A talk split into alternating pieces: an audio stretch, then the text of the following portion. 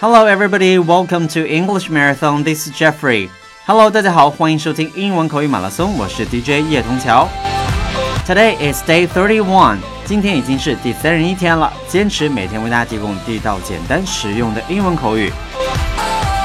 Okay, so from today on，从今天起，Jeffrey is going to spend some time talking about astrology with you guys. 那 Jeffrey 呢，要和大家一起来聊聊星座有关的问题了。 So let's take a look. What do we have for today? 我们一起来看一下今天要学习的内容有什么呢？Number one, what's your sign? What's your sign?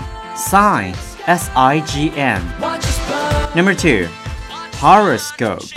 Horoscope, H-O-R-O-S-C-O-P-E. Horoscope. Astrology. A S T R O L O G Y, astrology. Number three, Taurus, Taurus. Alright, so every time when we meet friends from Western countries, 每当我们遇到西方国家的朋友呢，and actually astrology is one of the like topic that we can pick up. 其实星座这个话题呢，是大家可以拿出来讨论讨论、聊一聊的。毕竟星座呢，应该是大家都比较熟悉，而且大部分人都所熟知的。所以来看一下今天第一个，What's your sign 是什么意思呢？OK，如果你不知道怎么去问别人是什么星座的，就一定要记好这句话：What's your sign？What's your sign？Sign，S-I-G-N，sign。One more time What's your sign？Sign 这个词。有标签标识的意思，但是如果是聊星座的话，那它就表示星座的意思了。所以 What's your sign 指的就是你是什么星座的。OK，so What's your sign？那在听节目的你呢，都是什么星座的呢？有没有可能在回复当中一一告诉我你们都是什么星座的呢？Number two，horoscope and astrology horoscope。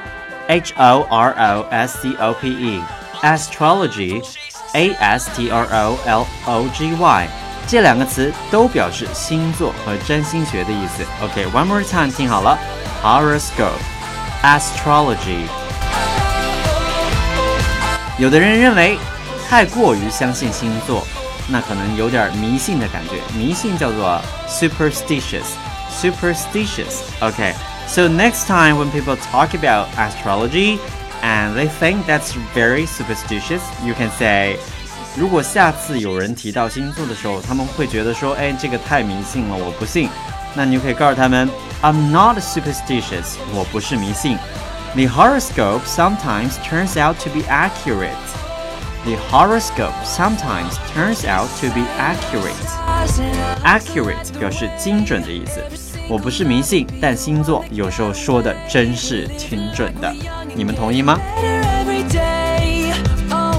？OK，了解完两个简单最基本的表达之后呢，我们接下来看到今天要接触的第一个星座叫 Taurus。OK，so what is Taurus？我们先看一下它的拼写是 T A U R U S，Taurus。